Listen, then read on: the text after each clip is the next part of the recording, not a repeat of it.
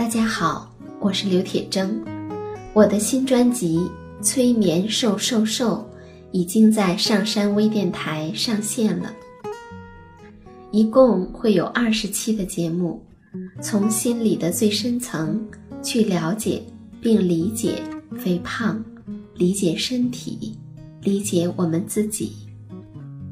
目的不仅仅是身材变好，更重要的是让我们的内心。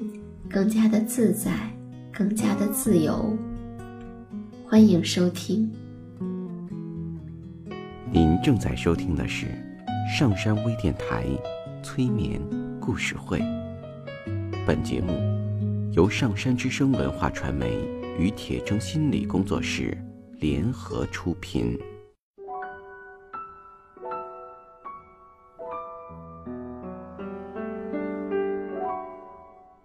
你好，我是铁铮，欢迎你和我一起走进催眠的世界。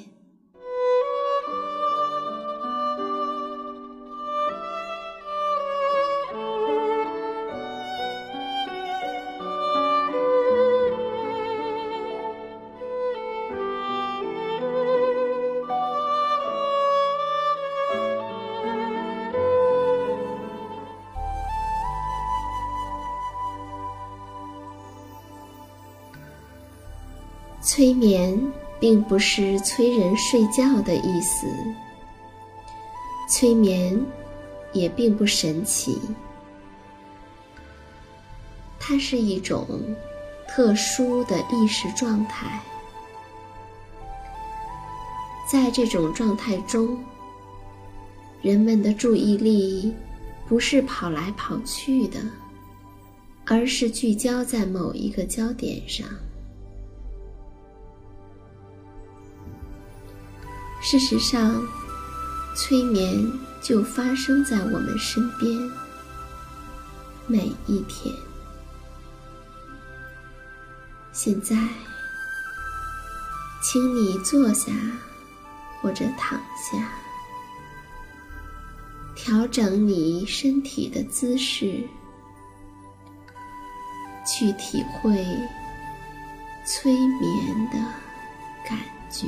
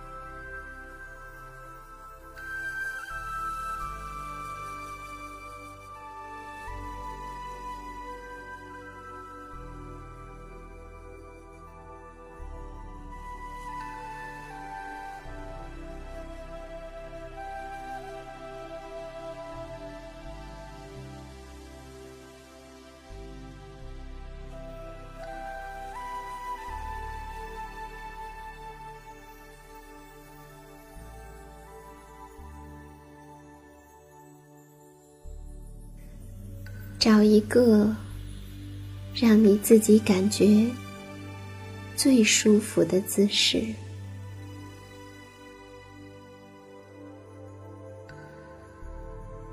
对，你可以挪动你的身体，去感觉不同姿势带给你不同的感觉，并且。经由比较，找到一个最舒服的姿势。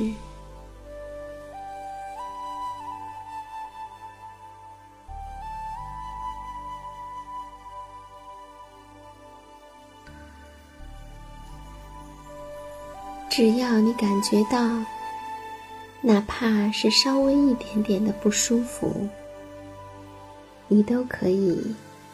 随时的移动你的身体，让自己感觉最舒服。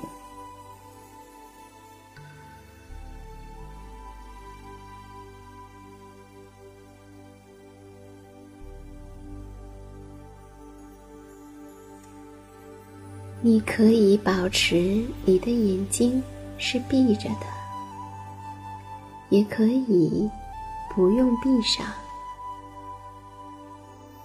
完全看你自己的喜好，看你在这一刻当下的感觉。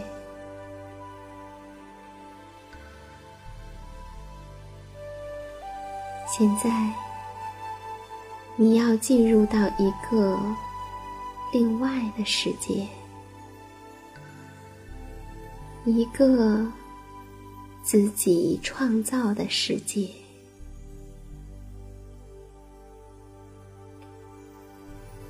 那要进入到这个世界，需要先来做一件事情。首先，想象在你的眼前有一个水晶球，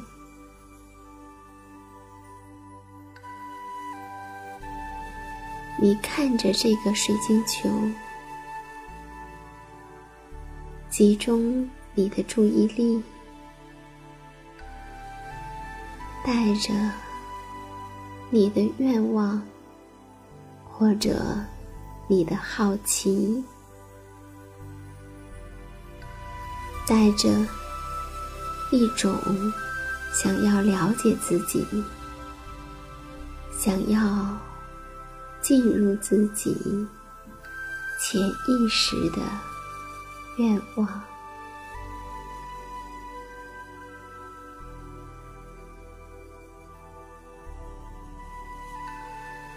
这个水晶球。有一种魔力，它可以显现你想要看到的东西，或者是你没有想到的东西。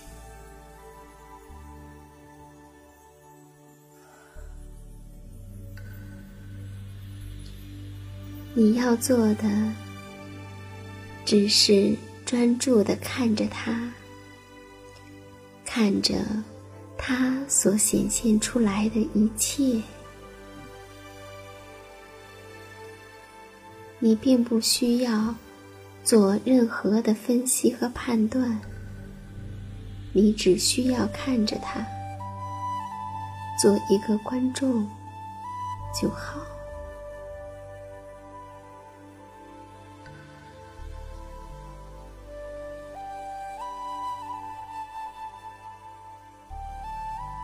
不管你看着他的时候，他显现怎样的东西，你就只管观察就好，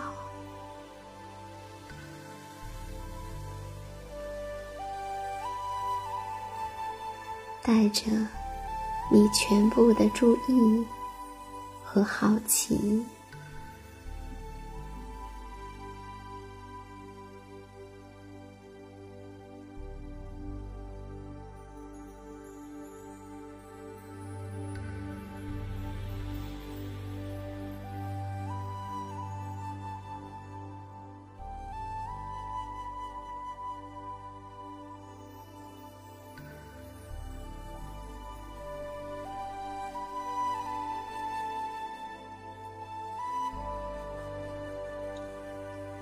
这个水晶球，它就像电影屏幕一般，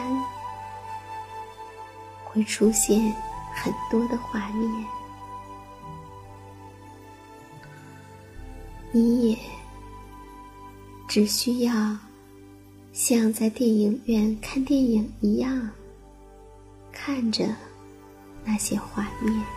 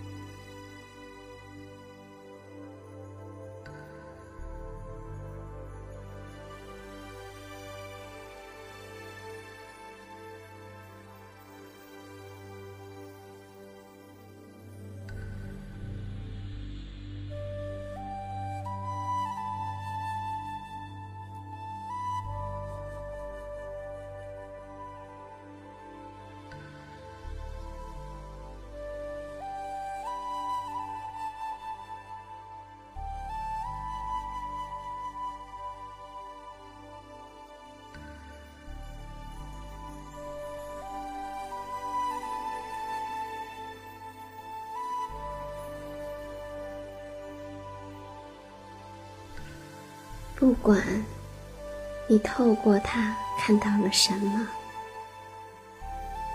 或许你会感觉到有一些累了，有一些倦了，你的眼皮越来越沉重了。那么，我们来听一个故事，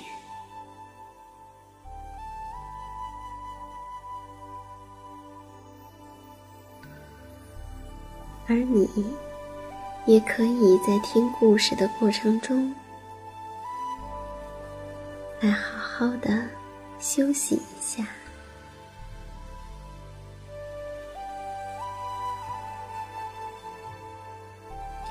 说呀，从前有一只野鸡。有一天，他遇到了一只鳄鱼。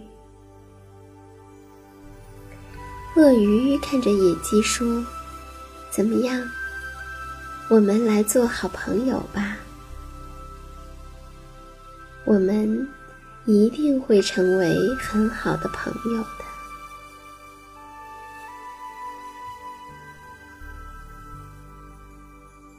野鸡对鳄鱼很好奇，于是他们经常会在河边见面，有时候会在一块儿洗澡，并且各自讲述对方不知道的事情。野鸡给鳄鱼讲述森林里。清凉的小河水，奇异的花草和动物，给他描述高大挺直、直插云霄的粗壮的大树和缠绕在一起的藤条，讲述森林中各种各样、多姿多彩的样子。有什么样的植物，有什么样的动物？不过听上去，鳄鱼好像更愿意听他的朋友谈论一些动物，比如像狐猴这种漂亮的动物，有着丝绒一样的皮毛，卷成环形的。长长的尾巴，它们在树杈之间跳来跳去，能够跳得很高很高，让下面的人看了都头晕目眩。而且，哪怕有一点点小的声音，它们都会在一秒钟内。逃得无影无踪。再比如刺猬，它们总是谨慎的生活在树洞里。还有那肥肥大大的野猫，以及兔子、狐狸等等各种各样的动物。鳄鱼对这些动物的故事非常的感兴趣。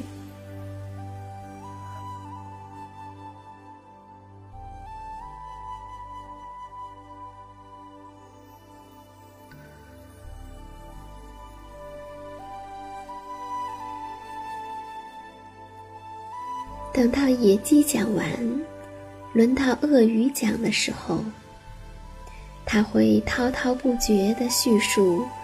发生在水底下的事情，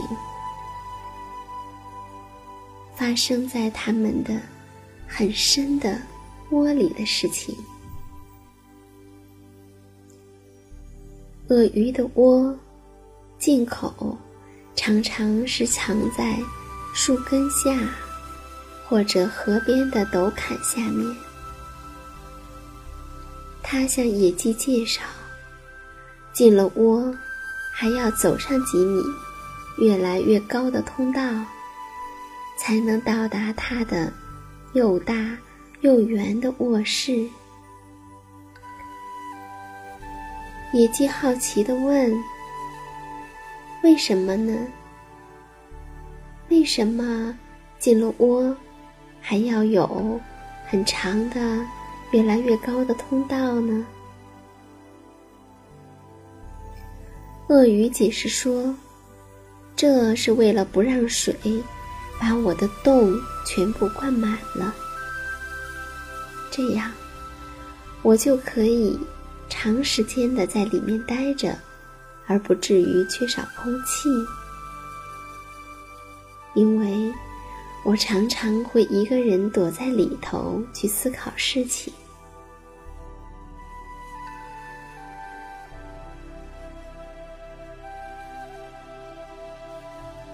但其实，鳄鱼没说的是，它修筑洞穴，并不仅仅是为了思考事情，还有一个重要的原因，是为了储藏它捕获的动物。这些动物在它吞吃之前，要在洞里放上一段时间，而在冬天。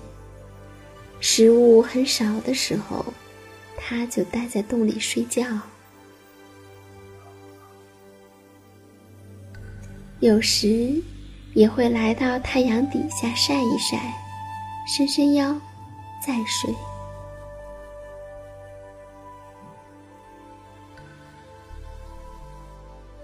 有一天，鳄鱼邀请野鸡说道：“怎么样？”哪天到我家去看看，好不好？野鸡从来没有到水里去过，它真的很想钻进水里，了解那些他不知道的特殊的事情。可是，虽然他很好奇，但……他也保持了一点的冷静，因为他总是觉得鳄鱼有哪里不太对。尽管鳄鱼很友好，可是野鸡会感觉到他的目光不是那么的真诚。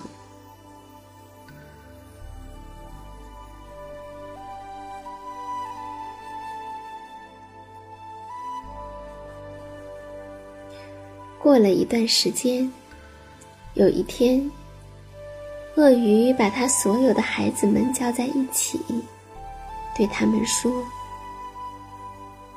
虽然野鸡是我的好朋友，我们经常在一起聊天，也很愉快。可是，跟他在一起的时候，我总是会想，野鸡的肉。”我还没有尝过，我真的很想尝一尝。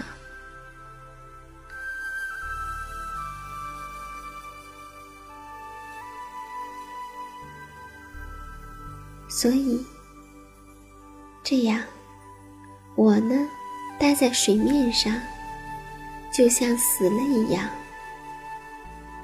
你们都到岸上去集合。记得要把你们的所有的眼泪都流淌出来，然后你们去叫野鸡。我们两个是好朋友，他一定会来的。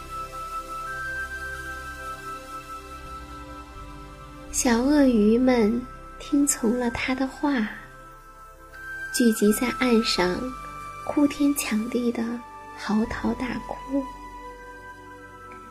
他们哭啊，哭啊，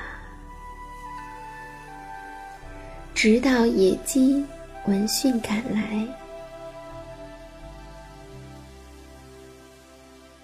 小鳄鱼们哭哭啼啼的告诉野鸡说：“唉，我们可爱的爸爸死了。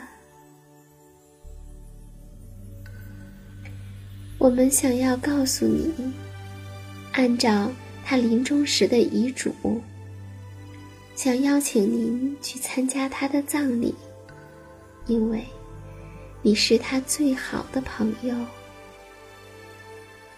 今天晚上，我们会把他拖到岸边，以便让您和我们一块儿痛哭上一场。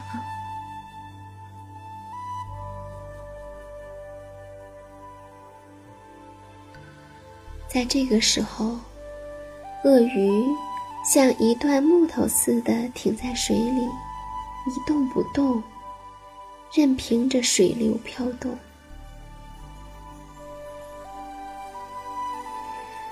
野鸡很细心，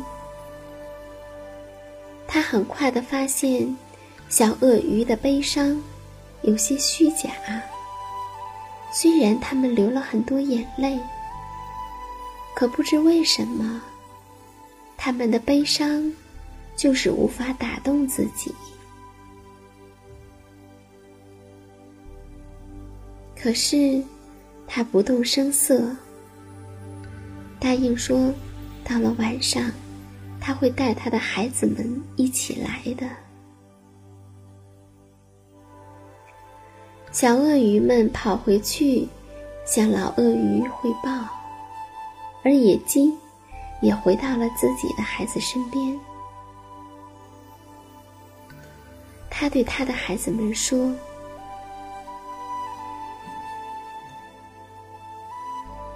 孩子们，听我说，一会儿我们要去参加我的朋友大鳄鱼的葬礼。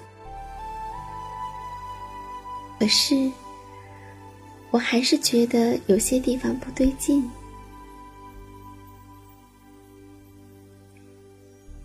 就在它一动不动的飘在水面上的时候，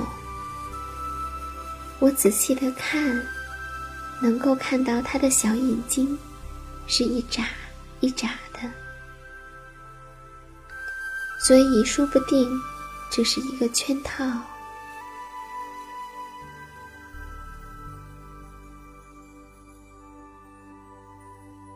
听到我的命令的时候，你们就要开始唱歌。说完，野鸡一家排着队向河边出发了，而小鳄鱼们呢，则在大鳄鱼的身体周围排好。小野鸡们。远远的和小鳄鱼们互相问好。野鸡对小鳄鱼们说：“我可怜的小朋友们，葬礼的仪式，你们是不是早做了准备了？”小鳄鱼说：“还没有，我们太小了，还不知道应该怎么办。”希望由您来安排。野鸡对他的孩子们说：“为了让我的老朋友死后也是荣耀光彩的，孩子们，你们大声的唱歌吧。这是件大事，可是得按规矩办理。”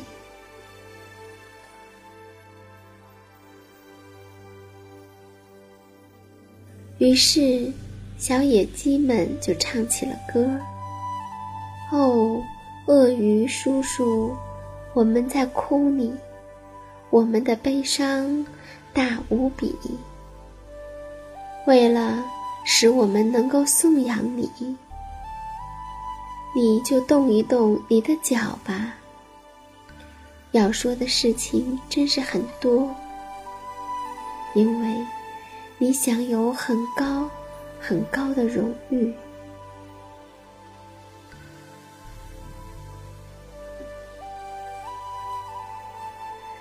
鳄鱼听得忘乎所以，便动了动脚，小野鸡们继续唱道：“光荣属于著名的大鳄鱼。为了让我们继续的歌颂您，请张开合上三次您的大嘴巴。”于是，鳄鱼就开合了三次它的大嘴。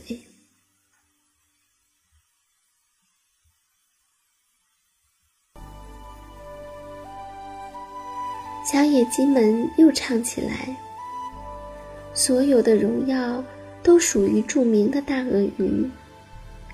为了让我们继续的颂扬您，请您睁一下眼睛吧。”鳄鱼睁开了他的小眼睛，心里暗暗地说：“等你们办完了这愚蠢的仪式。”我会吃掉你们所有的。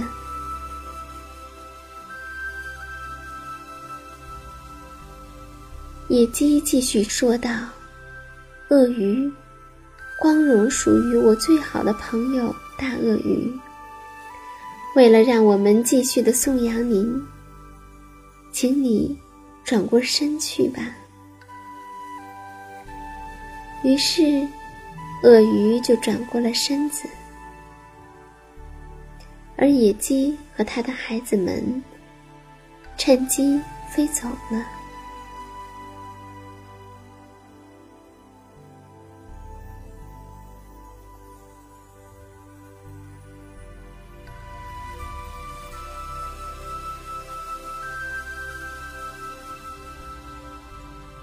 有一些人，我们可以和他们成为很好的朋友。不要轻易错过。有一些人注定不能成为朋友，要学会躲避。而最重要的是，让我们增加我们的智慧，学会识别。